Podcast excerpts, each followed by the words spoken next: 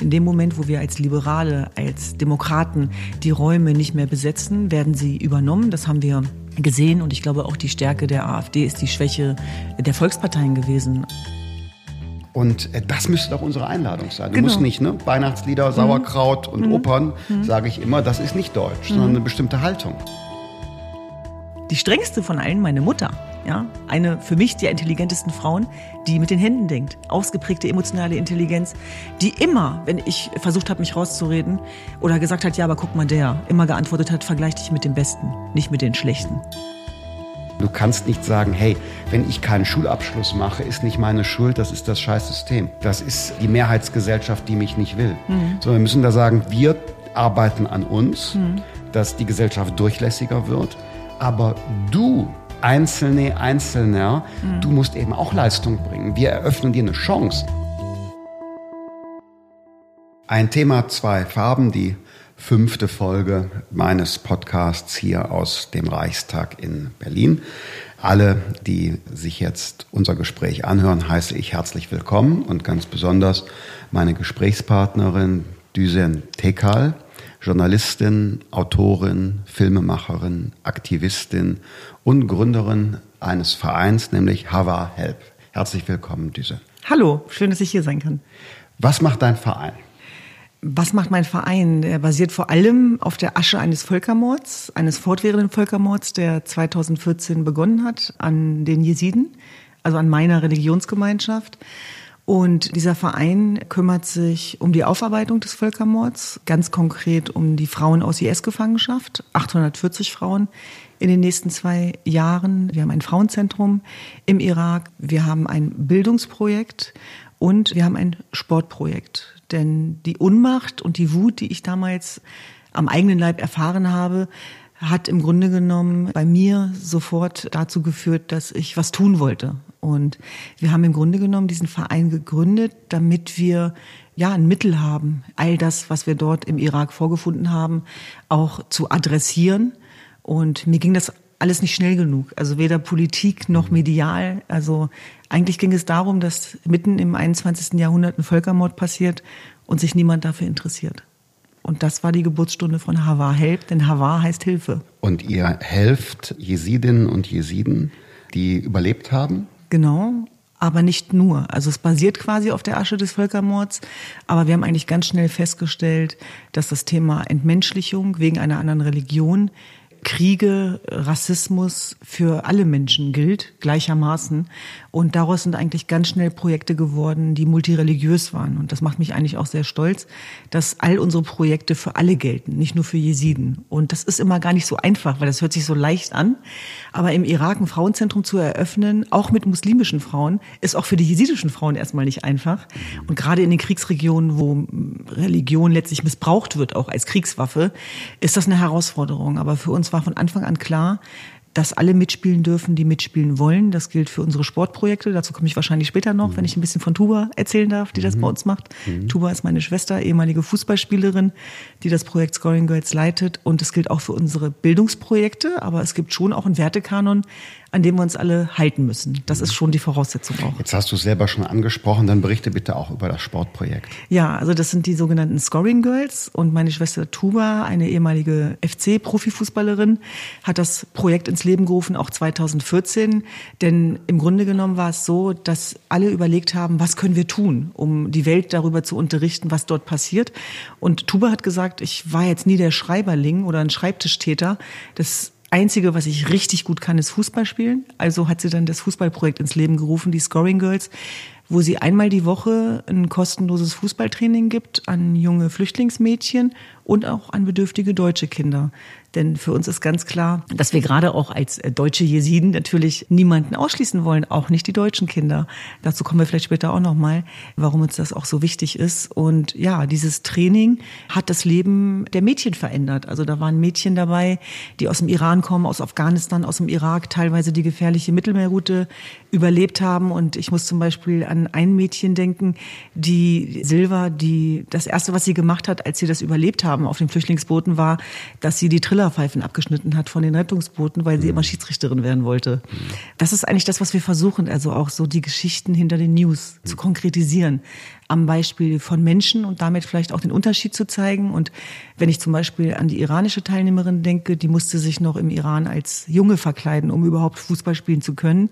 Und die wurde jetzt vor wenigen Monaten erfolgreich vermittelt an einen richtigen Fußballverein. Und das sind natürlich so Geschichten, die sind jetzt vielleicht nicht repräsentativ für die ganzen Herausforderungen, die wir gegenwärtig haben. Aber ich hoffe und glaube, dass das Geschichten sind, ja, die auch den Teil unseres Deutschlands ausmachen, von dem wir oft zu wenig reden. Und dass bestimmte Dinge, zivilisatorische Errungenschaften keine Selbstverständlichkeit sind. Also ich dachte gerade, als du vom Völkermord an den Jesiden gesprochen hast, es passiert unter unseren Augen im 21. Jahrhundert. Mädchen, die sich als jung verkleiden müssen, um Fußball zu spielen, das passiert im 21. Jahrhundert. Auch in einer Region, Irak und Iran, die vom Bildungsstand und auch vom Zivilisationsniveau ja schon einmal weiter gewesen sind, mindestens weiter sein könnten. Das ist einerseits erschreckend, andererseits aber ja auch für uns eine Mahnung, auf genau diese Werte des Zusammenlebens und die Friedfertigkeit zu achten. Man kann offenbar diese Werte schnell verlieren. Ja, das stimmt. Und wir haben ja im Vorfeld zu dem Interview gerade beide über das Thema Dankbarkeit und Demut gesprochen und dass es auch in deinem Leben so ist und das ist auch bei mir so, dass wir nichts für selbstverständlich nehmen und dass wir uns hin und wieder auch neben uns stellen, um zu realisieren, was man vielleicht auch erreicht hat und wofür man dankbar sein kann und allein der Zustand oder das Faktum, dass man morgens aufwacht und frei ist, sagen kann, was man will und sagen darf, was man denkt, ist schon für mich persönlich ein Geschenk. Gerade als Angehörige einer Religionsgemeinschaft, die nicht existieren sollte, die vernichtet wird, seitdem es sie gibt. Und das ist genau das, was ich letztlich auch mit der Muttermilch aufgesogen habe. Wir sind Jesiden und das heißt, dass wir für den Zustand, dass wir Jesiden sind, überhaupt erstmal für diese Existenzberechtigung kämpfen müssen, weil wir letztlich diese Unterdrückung erfahren haben.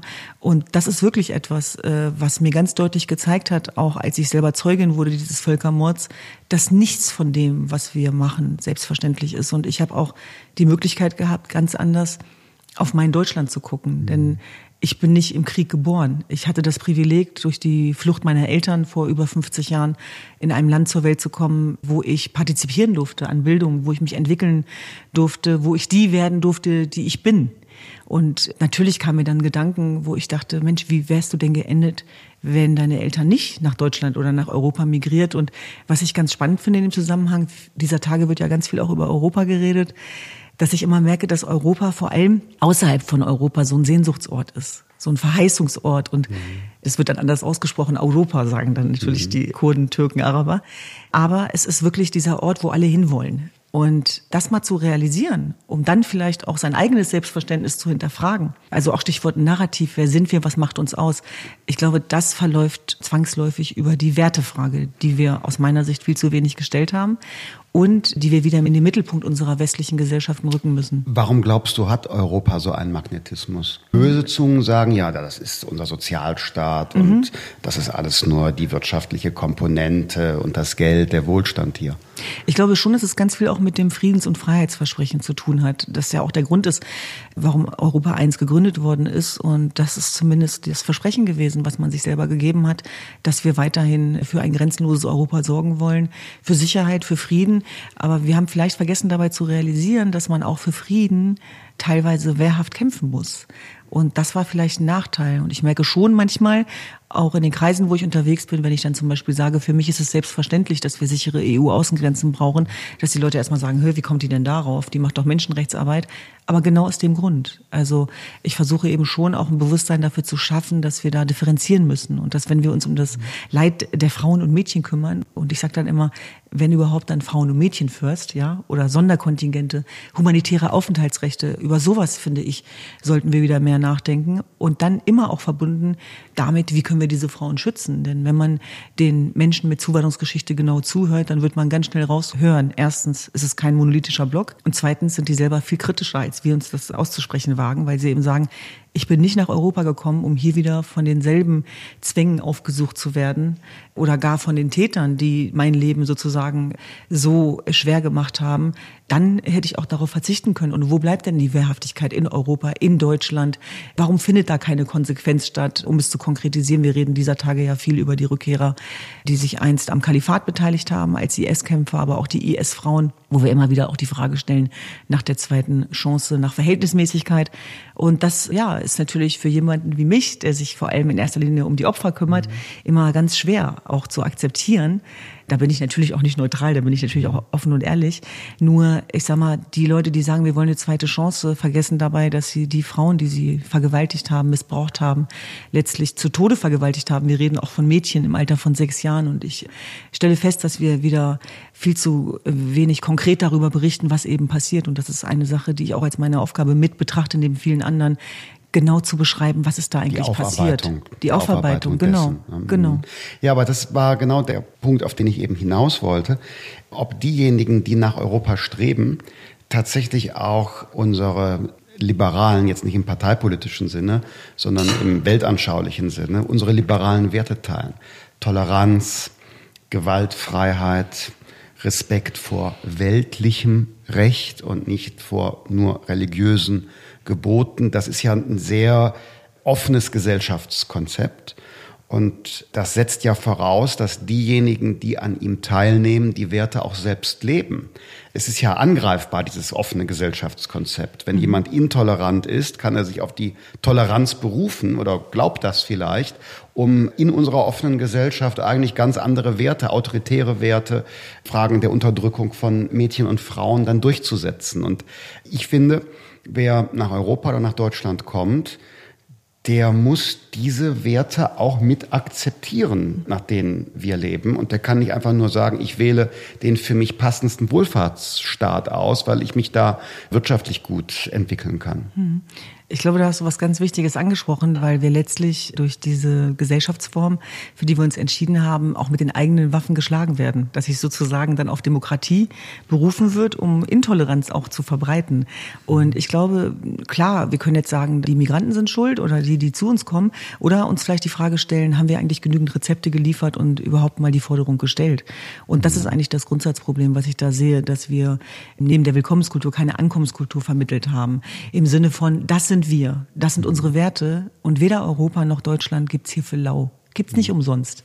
Auch die Werte, die wir immer wieder erwähnen, fallen ja nicht wie Sternentaler vom Himmel. Die müssen ja unterrichtet werden. Zwar in den Schulen, machen wir ja viel zu wenig, aber auch in der Zivilgesellschaft.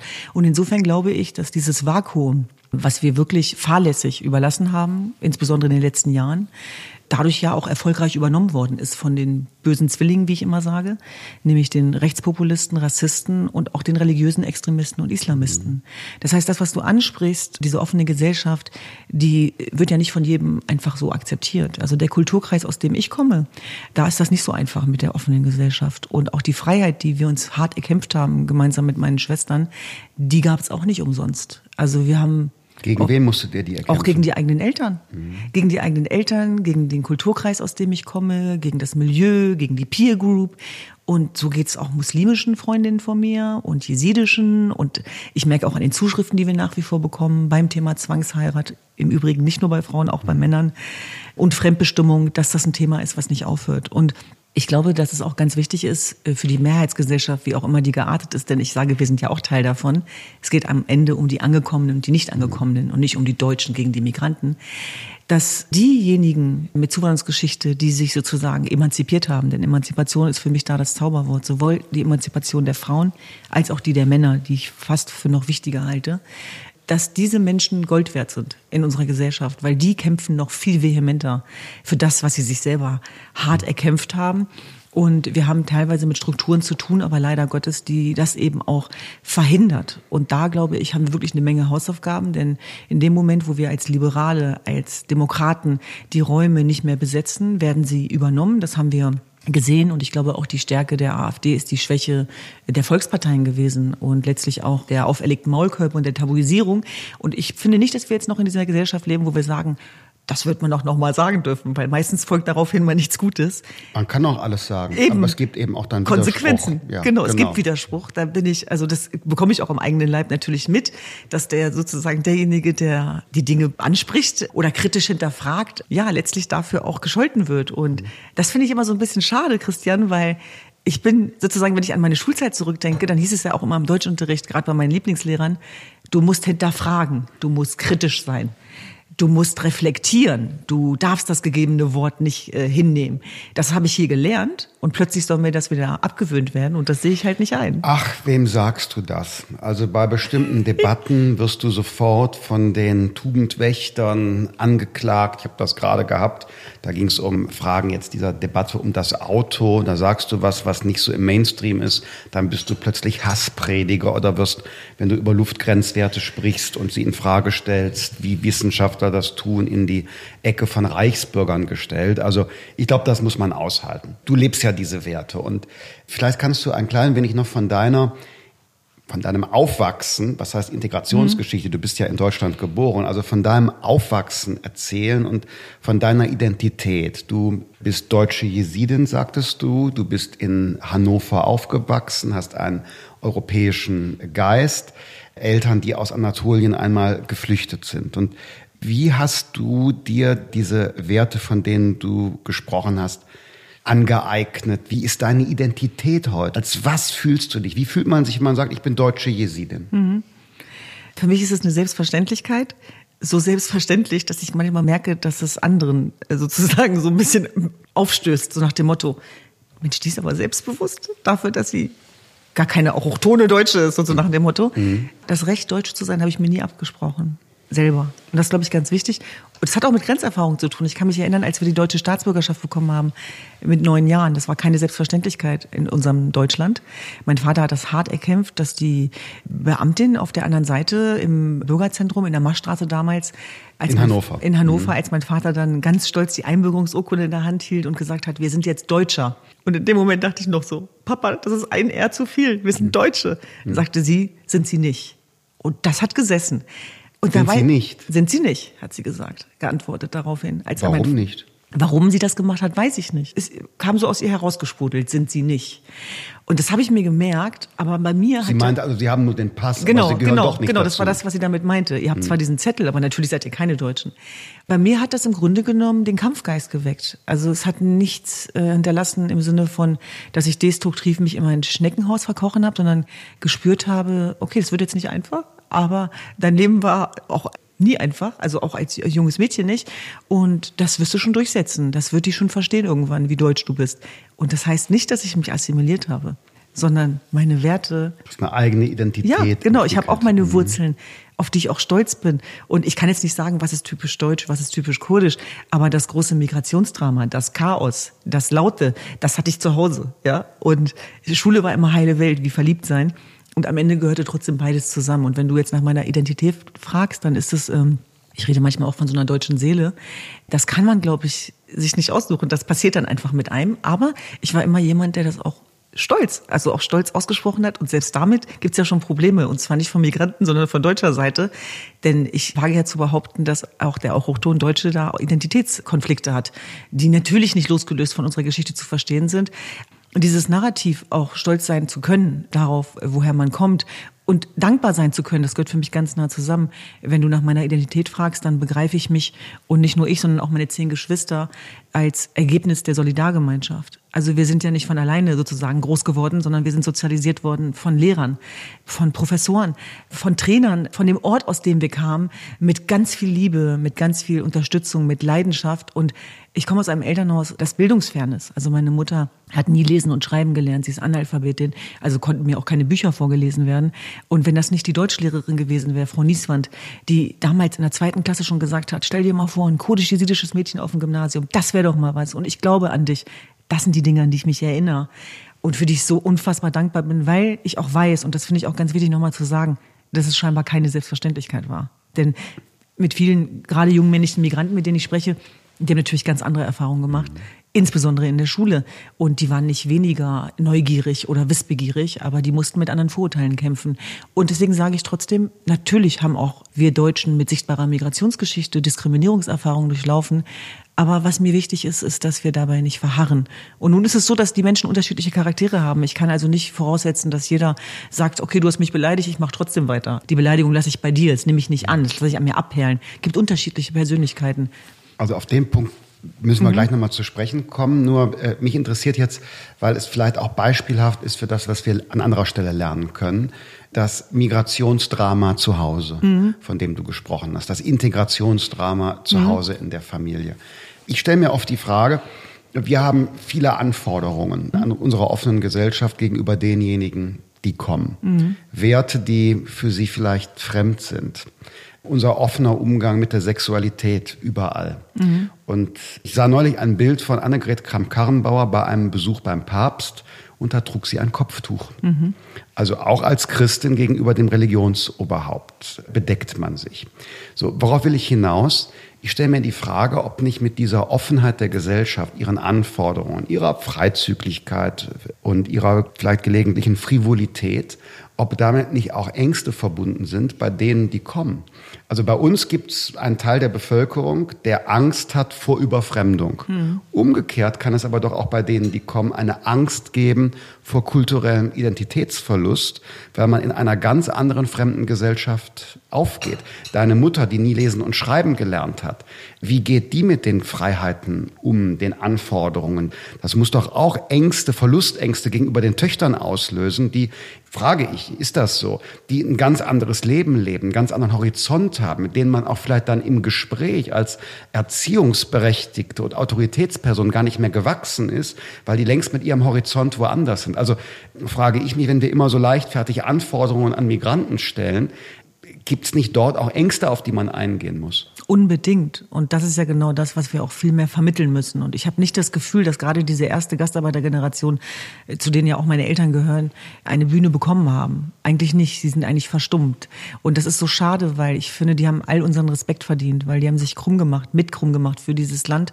Und die haben sich untergeordnet. Die haben sich angepasst im Rahmen ihrer Möglichkeiten. Die haben alles investiert in die Bildung und Erziehung ihrer Kinder. Und es gibt ja bei uns ein Sprichwort, das heißt, wir haben die Hände benutzt, damit ihr irgendwann einen Stift in der Hand halten könnt. Die haben teilweise unter Tage äh, oder auch jetzt in Hannover, meine ganzen Onkels bei Conti, bei VW, jahrzehntelang haben die da am Fließband gestanden. Und ich finde es ganz wichtig, diesen Menschen auch eine Stimme zu geben. Und das schaffen wir mit unseren Erfolgsgeschichten. Zurück zum Problem. Eine offene Gesellschaft aus meiner Sicht braucht auch auch Rituale und feste Regeln. Davon bin ich überzeugt. Und die Tatsache, dass wir das nicht hatten, hat, äh, glaube ich, auch Radikalisierung attraktiver gemacht für viele Jugendliche, denen Orientierung fehlt. Das merke ich in den Schulbesuchen, die wir haben, zu denen wir später kommen. Das Migrationsdrama zu Hause bestand darin, dass ich mein Leben anders gestalten wollte, als meine Eltern das für mich vorgesehen haben. Und das fing an mit der Selbstbestimmung als Frau und mit der Freiheit. Du sprichst das Thema Sexualität an bis heute tabuisiert in vielen Familien und Kulturen ich habe das daran gemerkt, wenn immer umgeschaltet worden ist. Ist das jetzt bei Deutschen so viel besser? Weiß ich nicht. Ich meine, wenn Nein, man aus dem erzkonservativen Elternhaus kommt. Ja, ich erinnere mich an meinen Großvater, der, wenn im Tatort äh, plötzlich zwei sich geküsst haben, da wurde auch umgeschaltet. Ja, eben. Ne? Deswegen das denke war ich manchmal Anfang auch, der 1980er Jahre. Ja, da sind wir uns teilweise wahrscheinlich noch viel ähnlicher, als wir oft glauben. Aber das Grundsatzproblem war, glaube ich, dass ich aus einer kollektivistischen Gesellschaft kam, wo das Individuum mit Argwohn betrachtet wurde und es gar nicht so sehr darum ging, was ich will oder was das Individuum generell will, sondern was ist dein Beitrag für die Gesellschaft. Und natürlich hatten sie Angst. Sie hatten Angst vor Entwurzelung. Sie hatten Angst darüber, dass wir vergessen, wo wir herkommen. Sie hatten Angst, dass wir zu deutsch werden. Ja, wie oft gibt's das? Wie ausgeprägt ist das? Was bedeutet das überhaupt?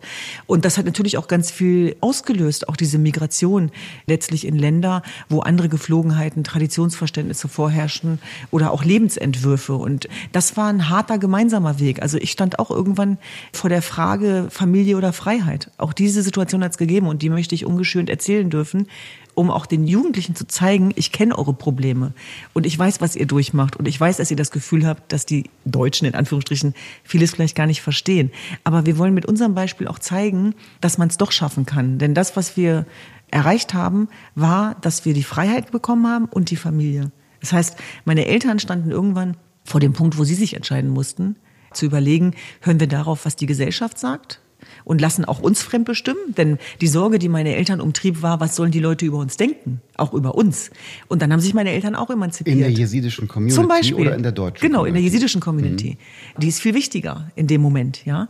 Und das kam sozusagen, glaube ich, spielt auch bei uns das Thema Leistung und Bildung so eine wichtige Rolle, weil das war das Ticket zur Freiheit. Und es war letztlich auch die Währung für meine Eltern, zu zeigen, hier, guck mal, meine Kinder sind immer noch bei mir und bei uns. Und die haben nicht vergessen, wo sie herkamen. Und die Tatsache, dass ich meine Tochter habe alleine studieren lassen, hat dazu geführt, dass sie den Völkermord dokumentieren konnte, weil sie ist Journalistin geworden und Filmemacherin und wusste, wie man damit umgeht. Das heißt, gerade sozusagen im Angesicht des Todes dieses Völkermords haben vor allem die erste Generation auch begriffen, wie wichtig das ist. Also Bildung als Wert. Und übrigens, die Frage ist ja auch immer, was bedeutet bildungsfern? Ich bin mir sicher, da sind wir auch keine Ausnahme, dass in allen Migrantenfamilien das Thema Bildung sehr hoch gehalten wird und dass alles unternommen wird. Oder in vielen, in vielen, weil man eben auch den Wert der Bildung erkennt. Aber ich warne davor zu glauben, dass Bildung vor Extremismus schützt. Das ist ja der Punkt. Oder um es anders zu sagen, wenn ich in den Talkshows sitze mit AKP-Fanboys, dann sind das Leute, die reden genauso gut Deutsch wie du und ich. Aber die sind ja trotzdem nicht angekommen. Ja, wir reden da mit Juristen, wir reden mit Politikern. Und die Frage ist, wie konnte das passieren, obwohl wir dieselben Lebensverhältnisse hatten, in dieselben Schulen gegangen sind. Ich habe selber Mitschüler gehabt, denen war ich so. Und die reden heute kein Wort mehr mit mir, weil sie mich als Nestbeschmutzerin, als Verräterin kritisieren. Und ich glaube, der Unterschied ist, wenn die Werte, jetzt kommen wir wieder zu den Werten, wenn die Werte eben mit Füßen getreten werden. Also wenn man quasi das Bildungssystem missbraucht für seine Sache, aber eben sagt, nein, ich bin kein Teil der Gesellschaft. Und deswegen sage ich, selbst für diejenigen, die unsere Gesellschaft verachten und mit Füßen tritt, gilt, dass sie sie einhalten müssen, unsere Werte, ja, und unser Grundgesetz. Und ob wir das sozusagen konsequent genug abfragen, denn es ist ja alles da. Ich glaube nicht, dass wir da Grundgesetzänderungen brauchen. Es steht alles drin in diesem wunderbaren Ding. Nur die Frage ist, wie wird es eben ausgelebt? Und da hast du was Wichtiges angesprochen, auch das Thema Kultur und Religion. Und dass letztlich wir in Europa oder letztlich ja auch explizit die Christen für die Säkularisierung vor Jahrzehnten und Hunderten von Jahren schon gekämpft haben und wir plötzlich mit Kulturkreisen konfrontiert werden, wo Gottes Wort eben doch über Menschenwort steht. Und das ist natürlich die Gretchenfrage letztlich. Wie gehen wir damit um? Auch mit diesen Religionsverständnissen. Wie kann das nebeneinander herleben? Denn Religion per se ist ja nichts Negatives. Und wir haben ja auch nichts gegen Gläubige. Ja, im Gegenteil. Also meine Eltern sind auch traditionell und gläubig. Viele Muslime, die ich kenne. Wir reden wieder von der ersten Generation sehr gläubige Menschen, die fünfmal am Tag gebetet haben. Es gab nie Probleme. Das Problem kam mit den Verbänden und mit der Indoktrinierung und damit kam auch die Und der Identitätskrisen. Politisierung Genau, mit der Politisierung von Religion, denn jede religiöse Rede ist politische Rede. Und da nehme ich, glaube ich, schon auch die, müssen wir auch die Politik und die Bundespolitik mit in die Pflicht nehmen, denn Ein die Verbände wurden gefördert. Das Klar. geht sozusagen in eure Richtung jetzt, dass ihr das ja auch mit rechtsstaatlichen Mitteln jahrzehntelang finanziert habt, obwohl so viele Migranten, und zwar die Angekommenen, euch gewarnt haben und gesagt haben, sag mal, wen habt ihr euch da eigentlich ausgesucht und woher kommt eure Obsession auf Muslimifizierung von Migranten? Die wollen auch als Individuen wahrgenommen werden, die wollen als Menschen wahrgenommen werden, die wollen nicht nur religiösiert werden.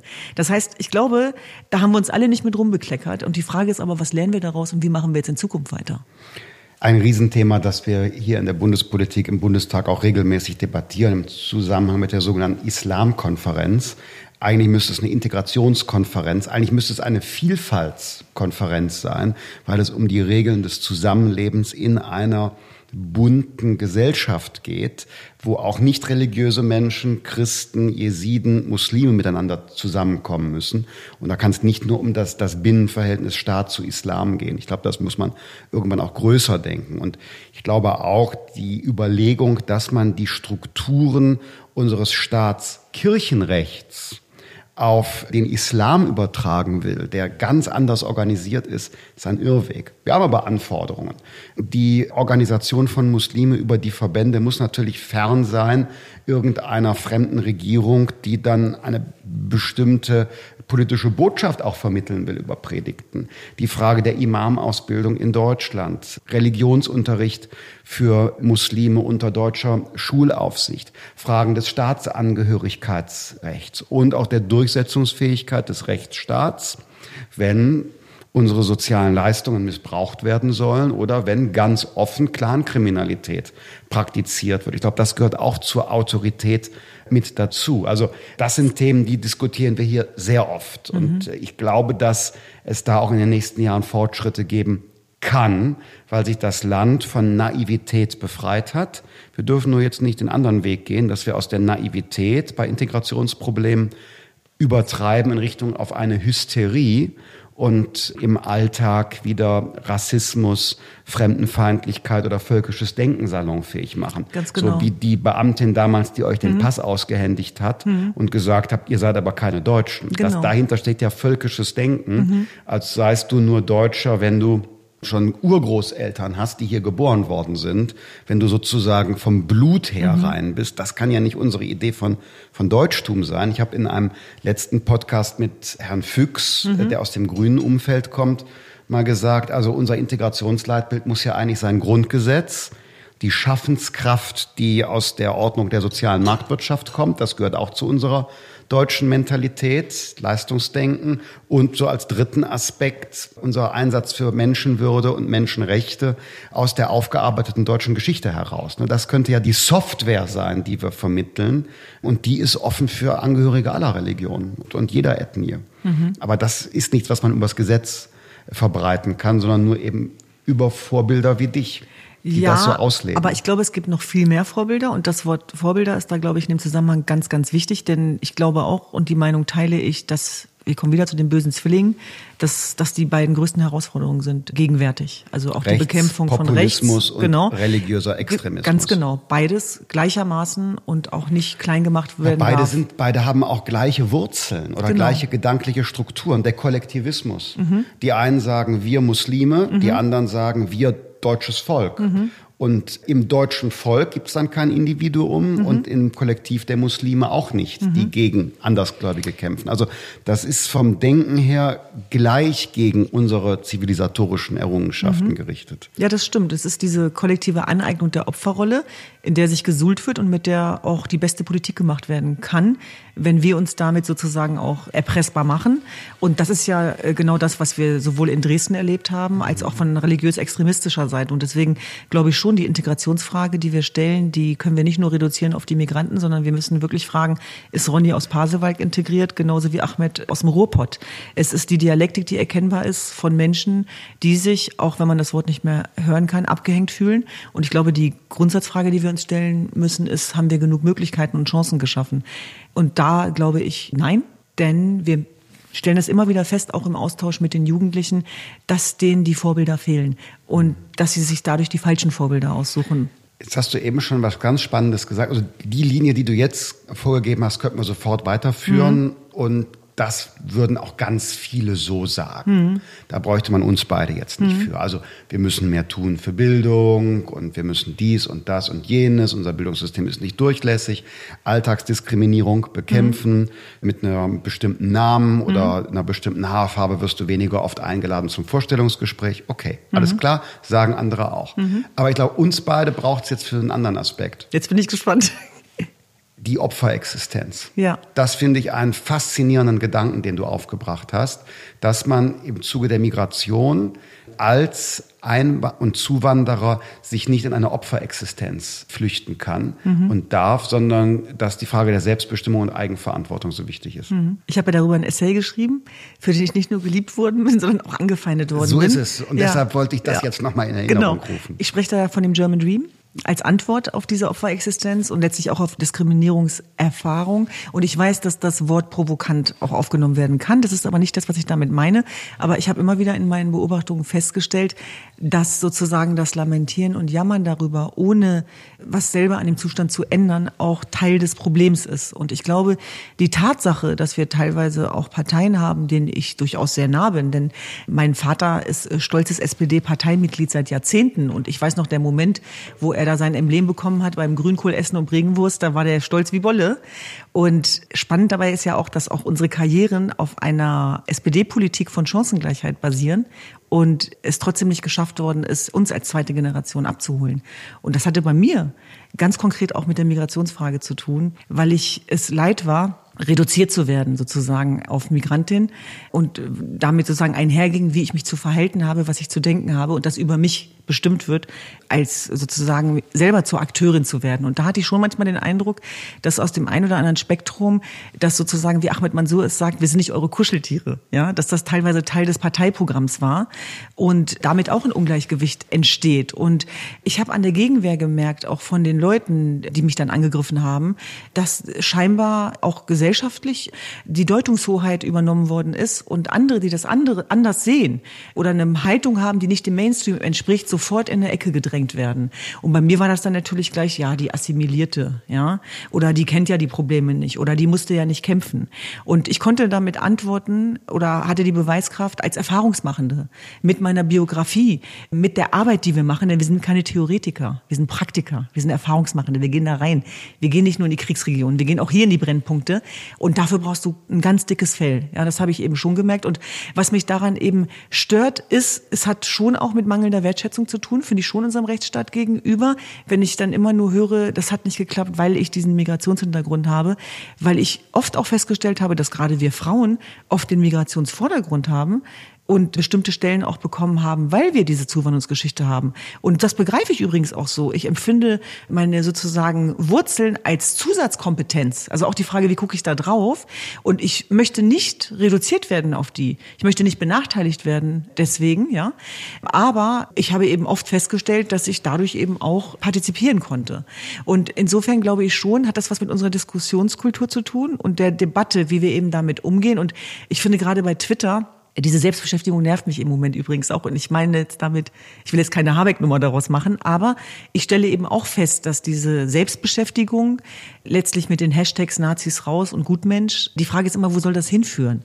Und mich tönt das so ein bisschen ab im Moment, weil ich merke, es ist wertvolle Zeit von klugen Menschen, die dadurch verschwendet wird, weil wir uns nur um uns selber drehen, aber uns nicht um die Menschen kümmern, um die es letztlich auch geht. Das sind die Leute da draußen. Und das sind natürlich wieder die Jugendlichen, die verantwortungsbereite Gesellschaft, wo ich mittlerweile dann auch sage, komm, dann mache ich weniger Social Media und gehe mit meinen Nichten auf den Spielplatz, habe ich irgendwie mehr von, ja? Oder gehe in, die, geh, geh in die direkte hm. Begegnung. Und um nochmal, wie gesagt, darauf zurückzukommen, mich hat es erstaunt, dass mich dann Menschen angefeindet haben, selber mit Zuwanderungsgeschichte Geschichte in erfolgreich Politiker, Journalisten, in Berufen, die sich davon provoziert gefühlt haben. Ja, davon, dass ich gesagt habe, dass ich gerne Teil dieser Gesellschaft bin, dass ich Diskriminierungserfahrung gemacht habe, aber dass ich nicht in MeToo verharren will. Und derjenige, der mich gerettet hat, das war ganz spannend, war Ali Jan, der Initiator der MeToo-Debatte, MeToo mit TWO, der dann eben gesagt hat, die Antwort auf MeToo ist der German Dream. Ja, das war die Debatte, die ich sozusagen mit angestoßen hatte. Und das war eigentlich genau die Antwort, die ich geben wollte. Ich wollte damit das nicht relativieren. Ich wollte nicht sagen, MeToo gibt's nicht. Natürlich gibt's MeToo, aber wie gehen wir damit um? Und da finde ich diese Reduzierung auf die Opferrolle finde ich da ganz gefährlich, um es auch am Beispiel vom Iran vielleicht so deutlich zu machen, dass da sozusagen mit Leben und Tod für die Glaubensfreiheit gekämpft wird, Frauen dafür kämpfen, dass sie kein Kopftuch tragen und dass wir hier mit Politikerinnen zu tun haben, die sagen, das Kopftuch ist Teil der Emanzipation. Da kriege ich schon so ein paar Fragezeichen. Oder ich habe auch gemerkt, bei unserer äh, Frauenarbeit explizit, da habe ich viele Stimmen vermisst, ehrlicherweise, die sich vor vielen Jahren schon stark gemacht haben für die Frauenrechte. Und da sehe ich schon auch eine kognitive Dissonanz Instanz, der wir uns da widmen müssen, mit der wir uns auseinandersetzen müssen und wo wir auch der Realität in die Augen gucken müssen. Und das wage ich manchmal zu bezweifeln, wenn ich mir auf der einen Seite die Debatten angucke und dann eben vor Ort in diesen Regionen. Also dieser Opfergedanke, den finde ich faszinierend im Zusammenhang mit dem German Dream und der beschreibt vielleicht auch ein politisches Aufgabenfeld. Mir berichten Leute aus der Praxis, dass dann Schülerinnen und Schüler sagen, ach, ich strenge mich sowieso nicht an, ich mache die Hausaufgaben nicht, denn wenn ich sie mache, kriege ich sowieso eine schlechte Note. Und das scheint mir ein Problem dann zu sein. Es gibt ja diesen Halo-Effekt. Das heißt, nur weil jemand Migrationsgeschichte hat, wird sie oder er schlechter bewertet bei der Note oder nicht eingeladen. Das gibt's, das gibt's ja auch das Studien darüber, die das belegen. Das genau. ist, das ist mhm. der Fall und daran muss man arbeiten. Mhm. Und klar, wenn schon die Eltern nicht über einen höheren Bildungsstand verfügen, mhm. dann ist gar nicht zwingend zu erwarten, dass der Wille der Eltern ist, dass die Kinder auch einen höheren Schulabschluss, Bildungsabschluss machen, Hochschulabschluss haben. Das heißt, da ist auch viel Beratungsarbeit nötig, da müssen auch öffentliche Institutionen funktionieren. Ich glaube, dass das eine riesenpolitische Aufgabe ist. Wir ändern im Bundestag gerade das Grundgesetz, damit der Bund mehr bei der Bildung tun kann, für das Thema Digitalpakt. Ich glaube, die nächste große Aufgabe wäre zu überlegen, wie wir auch mit Geldern des Bundes die Förderung von Kindern und Jugendlichen mit Migrationsgeschichte verbessern. In der Kita, in der Grundschule, später in der beruflichen Bildung, in der Hochschulbildung. Aber ich will auf folgenden Punkt hinaus. Wir müssen eben an einer anderen Stelle auch arbeiten. Mhm. Wir müssen dann auch sagen, du kannst nicht sagen, hey, wenn ich keinen Schulabschluss mache, ist nicht meine Schuld, das ist das Scheißsystem. Mhm. Das ist die Mehrheitsgesellschaft, die mich nicht will. Mhm. Sondern wir müssen da sagen, wir arbeiten an uns, mhm. dass die Gesellschaft durchlässiger wird. Aber du ja, du Einzelne, Einzelner, mhm. du musst eben auch Leistung bringen. Wir eröffnen dir eine Chance. Mhm. Du hast eben gesagt, Chancengleichheit. Mhm. Also die Chancen sind nie gleich. Es gibt immer unterschiedliche Familien und, und unterschiedliche, was weiß ich, biologische Ausstattung. Aber es muss gerecht zugehen. Und gerecht heißt für mich, du bekommst eine Chance und da, wo du eben bist, mach das Beste draus. Und das ist eine Haltung, die wir erreichen müssen, die du mit German Dream beschreibst. Mhm. Und vielleicht bist du selbst auch das beste Beispiel oder mit deinen Schwestern für den German Dream, dass man es schaffen kann, dass man sogar Prominenz erreichen kann. Und zwar nicht, indem man einfach nur besonders aggressiv und autoritär auftritt, mhm. besondere Macho-Allüren hat, sondern indem man sich bildet, indem man kommuniziert, indem man Engagement zeigt. Mhm. Da muss ich unweigerlich auch an Diskussionen denken mit Jugendlichen, wo dann teilweise so Sätze geäußert worden sind, ja, ich werde benachteiligt, weil ich Ahmed heiße, ja. Und dann im Zuge des Gesprächs kam raus, der hat ständig verschlafen, ja. Und dann habe ich ja. gedacht, nee, weil du morgens nicht aufstehst, ja. Weil du deine Hausaufgaben nicht machst. Und ein weiser Professor hat mir mal beigebracht, dass man immer nur so viel Brötchen backen kann, wie man Mehl hat. Und das sollte ich mal zu Hause wagen, das zu versuchen. Also auch mhm. zu sagen, nee, das klappt nicht oder will ja keiner und geht nicht. Denn ich sag mal, mein Vater und meine Mutter haben uns das zu Hause vorgelebt. Dass man selber für sein Glück verantwortlich ist und die Ärmel hochkrempeln muss. Und als mein Vater nach Deutschland gekommen ist, hat er auch noch am Fließband gearbeitet bei Conti. Genau wie seine ganzen Brüder. Und nach einem Jahr hat er gesagt, ich habe da keinen Bock mehr drauf, ist mir zu monoton. Ich suche mir was Neues. Und meine Onkels haben zu ihm gesagt, ja, du schon wieder. Du bist nie zufrieden, du willst immer was Besseres. Und dann hat er es geschafft, Fliesenleger zu werden. Und das war was ganz Großes zu dieser Zeit. Und er hat einen tollen Chef kennengelernt. Und mein Vater hat jeden Tag einen Fußmarsch von anderthalb Stunden hingelegt, weil er die Fahrkarte für eine Mark 50 nicht kaufen wollte. Ja, diese Geschichten hat er uns immer erzählt mhm. und die haben uns natürlich in unserem Bildungsehrgeiz auch befeuert. Da hätte ich mal wagen sollen zu sagen, das schaffe ich nicht, das kann ich nicht, das klappt nicht und so weiter. Oder das ist zu kompliziert. Das heißt, bei uns zu Hause war immer ein Klima von Ausrede gilt nicht. Und wenn du was zu sagen hast, Elevator Speech. Kommt zum Punkt. Die strengste von allen, meine Mutter, ja, eine für mich der intelligentesten Frauen, die mit den Händen denkt, ausgeprägte emotionale Intelligenz, die immer, wenn ich versucht habe, mich rauszureden oder gesagt hat, ja, aber guck mal der, immer geantwortet hat, vergleich dich mit dem Besten, nicht mit den Schlechten. Ja, das sind die Tugenden, mit denen ich groß geworden bin und habe immer faszinierend nach Amerika geguckt. Und da ist nicht alles toll, ich will das nicht verklären. Aber dieser Aspekt natürlich des American Dreams, des kennedischen Prinzips, des Leistungsversprechens, des Aspekts, was kann ich für mein Land tun, das fehlte mir hier. Das fehlte mir hier, deswegen musste ich mich dann auch eines englischen Wortes bedienen, nämlich German Dream, weil wir den deutschen Traum eigentlich noch gar nicht so richtig beschrieben haben. Nein, haben wir Und nicht. dieses Narrativ hat, finde ich, ganz viel Wirkungskraft, Faszination, Positivität und ganz ehrlich, Christian, nicht nur meine zehn Geschwister und ich, es gibt so viele unerzählte German Dreams auf der Straße. Das könnt ihr euch nicht vorstellen. Und das war der Aspekt, wo ich gesagt habe, und jetzt müssen wir diesen Menschen ein Forum geben, eine Möglichkeit geben, eine Chance geben, sich zu zeigen, denn wir haben tagtäglich E-Mails bekommen, Zuschriften von so talentierten jungen Menschen, denen wir keine Bühne geben konnten, weil der Tag auch nur 24 Stunden hat. Und ich habe immer überlegt, was machen wir mit denen, ja?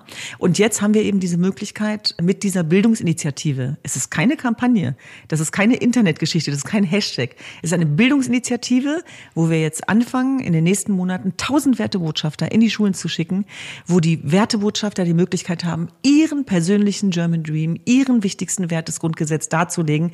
Es geht um die Macht der Begegnung und es geht darum, dass Vorbilder wir wieder ins Gespräch zeigen. zu kommen. Genau, Vorbilder zu zeigen, andere Vorbilder als beispielsweise Clankriminelle. Und das sind genau, das sind Menschen, die haben den German Dream gelebt Genau. und, und haben etwas erreicht, sind Genau. integriert, ohne die Identität aufgegeben zu haben. Genau. Und die zeigen, hey, du musst nicht Gangster-Rapper werden, Mhm. ähm, du musst nicht in einen Clan gehen, du musst nicht Frauen unterdrücken, um Mann zu sein und Identität zu haben, sondern es gibt andere Möglichkeiten. Ganz genau. Und es gibt ja auch Rapper, die ganz gut sind. Also die, die zum Beispiel nicht frauenfeindlich rappen, die könnte man auch als Vorbilder in die Schulen schicken. Aber wir haben da schon einen gewissen Code of Conduct. Und es geht letztlich darum, ich habe das in meinem Buch äh, Deutschland ist bedroht, German Dream statt German Angst. Ja. Und alleine als ich da über dieses Wording nachgedacht habe, meine deutschen Freunde schon gesagt haben, German Dream, das kannst du doch nicht machen. Das kannst du doch nicht sagen. Warum ja? nicht? Und genau, und dann habe ich eben gemerkt, nee, da dürfen wir das. Und dann ging es natürlich ganz schnell wieder um die deutsche Geschichte. Und zwar die deutsche Geschichte, die zu Recht, die wir auch mit uns tragen und für die wir alle verantwortlich sind, die wir hier sind und leben. Auch ich als äh, Kinder von Migranten bin dafür verantwortlich, dass es nie wieder passiert. Aber dass es nie wieder passiert, heißt nicht, dass wir unser Narrativ nicht entwickeln dürfen und unseren Stolz Nein, und unsere Fahne Ganz im hochhalten. Gegenteil. Wir hatten hier gerade die Gedenkveranstaltung am 31. Januar für die Opfer des Nationalsozialismus, wo der Redner Saul Friedländer genau gesagt hat, also gerade weil Deutschland sich in den letzten Jahrzehnten so weit von seiner Geschichte entfernt hat und aus ihr Konsequenzen gezogen hat, erwächst daraus eine Verantwortung und genauso könnte er, dessen Eltern in Auschwitz ermordet worden sind, genau jetzt bei einer solchen Veranstaltung im Bundestag sprechen. Also ich finde schon, dass wir mit äh, ganz viel Selbstbewusstsein über den German Dream sprechen sollten und dass das auch eine Einladung sein kann. Ganz Mir genau. sagte gestern ein Gast hier in diesem Büro, er war in New York in einem Start-up und da waren ganz viele Leute, die haben nur gebrochen Englisch gesprochen und kaum, nur mit Händen und Füßen gerade gebrochen. Und hat er sie gefragt, ja, und was bist du? Die Antwort war, I'm American. Ja, die sprechen kein Englisch, sind kurz erst da, teilen aber die Mentalität. Und äh, das müsste doch unsere Einladung sein. Du Genau. musst nicht, ne, Weihnachtslieder, Sauerkraut und Opern, sage ich immer, das ist nicht deutsch, sondern eine bestimmte Haltung. Ganz genau. Und trotzdem sehe ich einen Unterschied, denn das Deutschsein wurde ja nicht erlaubt. Weder sich selbst, also Die weder, weder dem Deutschen Die selber. autochthonen Deutschen selbst konnten es sich lange nicht erlauben. Genau, und dadurch- Sprechen wir es offen aus. Genau. Die politische Linke hat ja eine Art Selbstekel gegenüber der deutschen Mentalität kultiviert und wollte das Deutschsein überwinden, weil da auch eine Barriere im Kopf war, zu sehen, dass Deutschsein eben nichts zu tun hat mit Militarismus und Preußentum und so weiter. Ist ja alles uralt. Wie weit ist das von unserer Gegenwart weg? Und ich glaube, dann passiert noch was viel Gefährlicheres. Es ist so ähnlich wie mit dem Vakuum, was wir hinterlassen. Wenn wir auch in dieser wichtigen Identitätsfrage nicht anfangen, das Narrativ selber zu ermitteln und zu ergründen, dann wird es eben auch wieder übernommen von den Hasspredigern, Rattenfängern und Nationalisten. Und deswegen glaube ich eben auch, äh, auch diese Diskussion um unsere Fahne, ich als sehr hirnrissig empfunden habe, wo ich eben auch finde, ähnlich wie Cem Özdemir, dass das natürlich in die Mitte unserer Gesellschaft gehört, mit allem, was damit eben einhergeht. Und dass aber auch, dass Deutschland viele Farben hat, ja. Und ich glaube, wenn wir von dem Leistungsversprechen reden, wenn wir von Chancengleichheit reden, dann heißt das auch, dass wir den Kids da draußen vermitteln können und müssen, und zwar glaubhaft, dass sie alles erreichen können, was sie wollen in diesem Land, unabhängig davon, wo ihre Eltern herkommen, dass das nicht die Realität ist. Noch nicht. Das weiß ich auch. Das heißt aber nicht, dass wir nicht daran arbeiten können. Und der German Dream meint nicht nur Harmoniesoße überall drüber gießen, sondern auch von den unerfüllten Träumen zu reden, auch von den Herausforderungen zu sprechen, auch von den Forderungen zu sprechen. Also auch sich hinzustellen und zu sagen, ja, und damit bin ich nicht zufrieden und das würde ich mir wünschen und das müssen wir verändern. Das versuchen wir übrigens auch in unserer tagtäglichen Arbeit, Sichtbarkeit zu erzeugen für alle und uns auch nicht nur auf das Jesidische reduzieren zu lassen. Denn auch da wird man vereinnahmt, ja. Also da eben trotzdem frei zu bleiben, selbstbestimmt zu bleiben, ist oft nicht so einfach. Aber nichtsdestotrotz, äh, ich denke eben, das Leben ist lebenswert, vor allem in unserem Land. Damit hast du einen schönen Auftrag für die Zukunft beschrieben. Düsen, ich danke dir sehr. Danke auch.